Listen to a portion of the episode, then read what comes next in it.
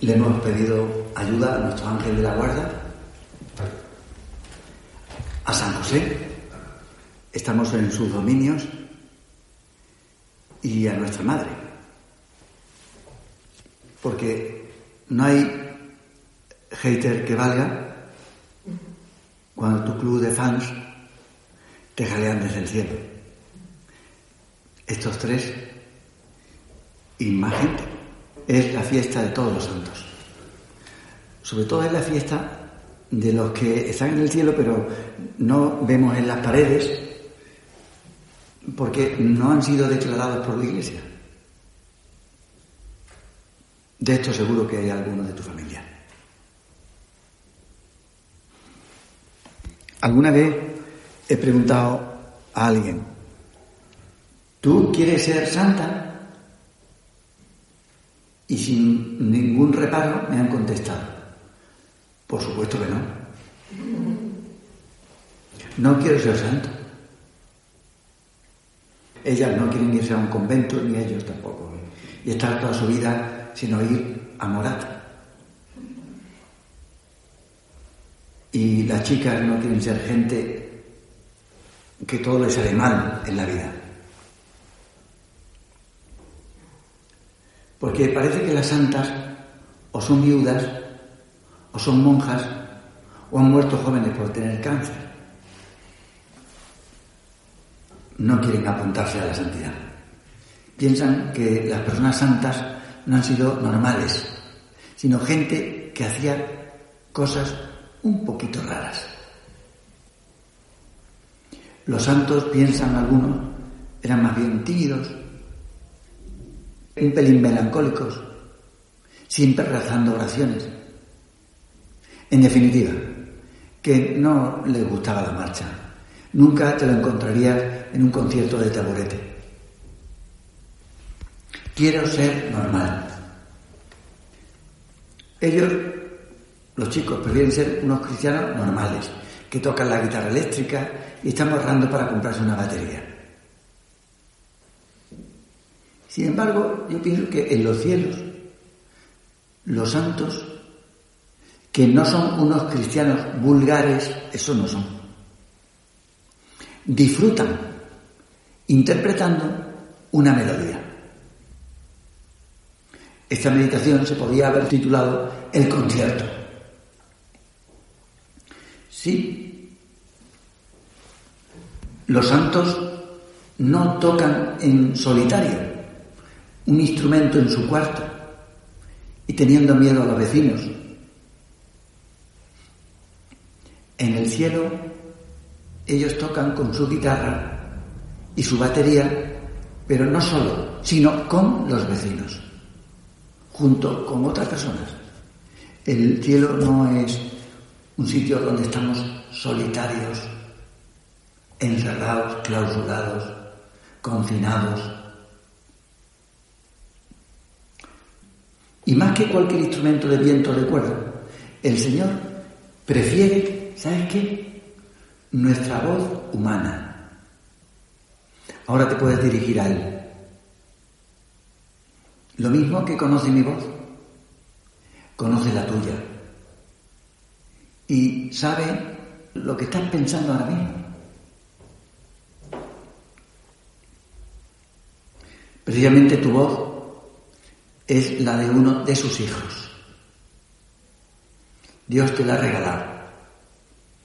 Y con ella tenemos que presentarnos para cantar una melodía junto con otras personas. Hombre, la voz nuestra quizás es normalita. Quizás tú ves a un chico guapo y fuerte y masculino y tiene una voz de pito, pues entonces te echa para atrás. Eso Bueno, quizás nosotros no tenemos una voz normal. De todas formas, todas las voces son buenas para Dios. Pero todas son distintas. Eso es lo bonito. Cantar la misma canción, cada uno con su voz peculiar. No es lo mismo la voz de Pavarotti que la de Plácido o la de José Carreras. Una voz es más potente, la otra más dulce, otra más varonil. Todas tienen sus peculiaridades. Cada uno tiene que ser santo, pero a su manera. La que está aquí en primera porción no es la misma que la está en segunda, o la que está a la mitad. Mira, todavía recuerdo el concierto donde actuaron los tres tenores que antes he citado.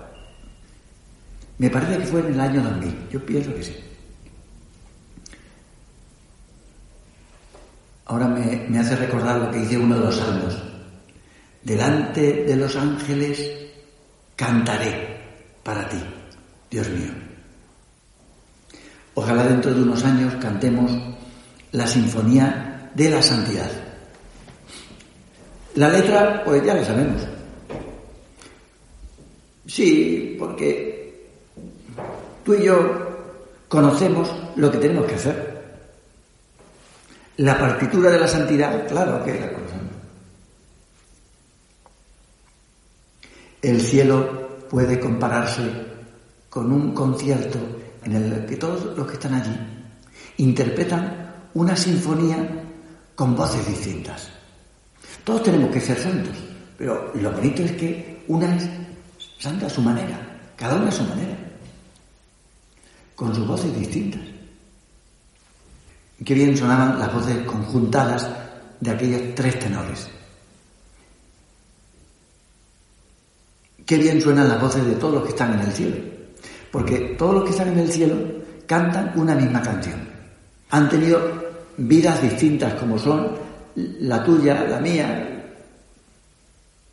Sí, pero nos une una misma partitura. Todos los que están en el cielo cantan una canción de amor. También aquí en la tierra casi todas las canciones que triunfan son canciones de amor. Una canción de amor. Cada uno tiene su tono de voz, que es inconfundible, su potencia, algunos utilizamos incluso micrófono, su timbre. Por eso los santos son muy diferentes. Tuvieron una educación distinta, un carácter distinto, unos gustos distintos y aficiones que también eran muy distintas.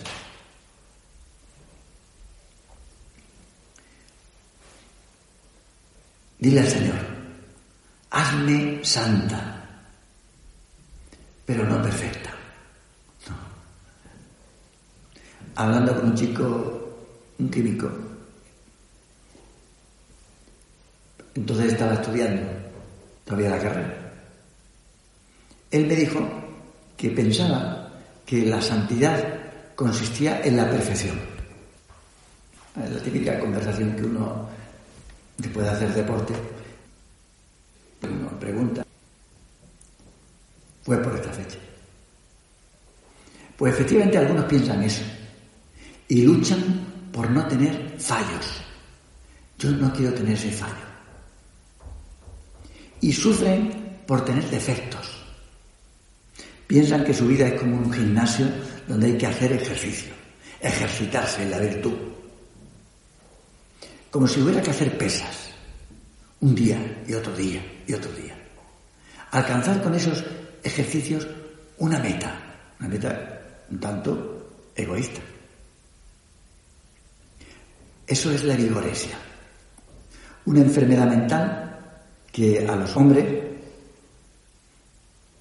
nos hace estar obsesionados con tener músculo y estar en plena forma. Si uno vive pensando en no tener fallos, pues acaba mal de la cabeza. Es lo que los psiquiatras llaman el anancástico, el perfeccionista. Los santos no vivían obsesionados con la perfección porque eso le hubiera apartado de Dios. En vez de centrarse en el Señor, estaban centrados en su perfección. Y hubieran caído en enfermedades mentales. En uno de estos libros de autoayuda encontré una frase que se le atribuye erróneamente al Señor. Dice el escritor que Jesús le dijo a sus discípulos, si queréis ser perfectos, nunca me entenderéis. Evidentemente, esas palabras no las dijo el Señor. Pero la idea es muy aprovechable. La voz humana es bonita y tiene muchos registros, pero no es perfecta. Gracias a Dios, los santos siempre han tenido defectos y murieron con ellos. No pensemos que los santos no tenían defectos. Algunos se enfadaban, otros eran muy despistados, otros eran unos descuidados en el porte externo, otros demasiado cuidados. En fin, cada uno tenía sus cosas. Bueno, esto que pasa en la tierra, desde luego no ocurre en el cielo. Tú no pones condición de ver. Yo me siento en todas las mesas menos en la que está esta. Qué pena que los cristianos acabemos peleados con otros que también, como nosotros, quieren hacer el bien. Todos tenemos defectos, también los cantantes. Tener defectos es humano, porque lo bonito del timbre humano, del canto humano, no es que sea técnicamente perfecto, sino que está lleno de calidez y de, podemos decir, una imperfecta belleza. Si uno quisiera hacer artificialmente una voz perfecta, le saldría una voz fría y poco humana. Sería una voz enlatada, como la que se escucha en los contestadores automáticos, que precisamente por ser demasiado perfecta te da una sensación rara. No es humana, no se equivoca. Mira, las palabras exactas, textuales, que el Señor dirigió a sus discípulos, es que fueran perfectos, como su Padre Celestial es perfecto. No les animó a que no tuvieran fallos, como su Padre no los tiene, sino que les dijo, ser perfectos a la manera como mi Padre es perfecto. En otro punto les aclara la manera como su Padre es perfecto. Sed misericordiosos, como mi Padre es misericordioso. Ser santos es tener el corazón como Dios. Sí, es cuestión del corazón. Dios es misericordioso. El que, que está aquí carga con nuestra miseria. No toda la semana, sino todos los días, en cada momento, está cargando con nuestros despistes, nuestra frivolidad, nuestra impuntualidad, nuestra miseria. Pues esta es la perfección que nosotros hemos de conseguir. Hacer como nuestro Padre del Cielo, que no solo hace cosas por los buenos, sino por todo el mundo. También por los iba a decir los los enemigos. ¿Y por qué hace el bien a todo el mundo? La razón es porque Él es bueno, porque es misericordioso. Un santo es el que tiene corazón grande, que no se queda en pequeñeces, y un cristiano tiene que ir por ese camino. Y le pedimos al Señor, queremos tener un corazón grande, llevando la miseria de los demás. Porque así se porta Dios. No hace como nosotros distingos. Este me cae bien, pues le hago caso. Aquella ha hablado mal de mí, la critico. Los santos son las personas amables, cordiales, que no devuelven mal por mal, no son vengativos. Pero para devolver bien por mal continuamente, hace falta rezar. Y por eso venimos aquí todos los días. En la vida la gente a veces rectifica. Pues resulta que en el año 87 del siglo pasado a, Carrera le diagnosticaron leucemia. Y su lucha contra el cáncer fue muy penosa. Se sometió a varios tratamientos, un trasplante de médula ósea, un cambio de sangre, que le obligaba a viajar una vez al mes a Estados Unidos. Y al final del tratamiento se tuvo que operar sin anestesia porque si se le ponía, corría el riesgo de afectarle a las cuerdas vocales. Aunque era una tortura, pero lo aguantó, porque arriesgarse a perder la voz, para él, José Carreras, hubiera supuesto enterrarlo en vida. Como es lógico, en estas condiciones no podía trabajar. Y a pesar de tener mucho dinero, el tratamiento y los viajes, pues le dejaron casi sin nada. José Carrera se curó y volvió a cantar. Pues lo bueno es que como agradecimiento trató de asociarse a la fundación.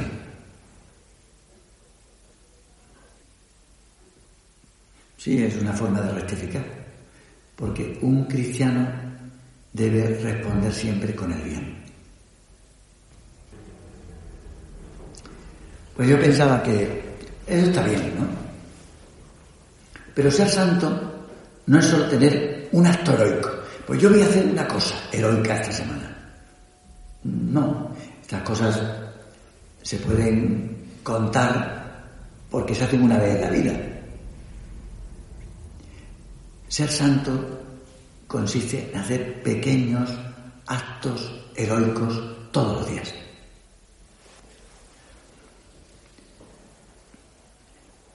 en el cielo se dieron un abrazo a San Esteban y San Pablo. Curioso, San Esteban fue apedreado gracias a San Pablo. Dos enemigos que se juntan en el cielo. No se podía perder una voz como esa. Bueno, tenemos que conseguir que toda la gente que queremos vaya al cielo. Toda. Que sean santos. Pero estamos aquí. Nosotros estamos para perfeccionarnos a nosotros. No, no creo yo que tú estés aquí. A ti lo que te interesa es las que no han venido, las que no están. Porque si no están es porque tienen clase por la tarde. Pero no están otras que lo que no tienen es ganas. Nos interesa que la gente de tu familia vaya al cielo. Dios nos dice ahora mismo a cada uno de los que estamos aquí, no se puede perder una voz así, la tuya. Pues eso tienes que decírselo también a otras.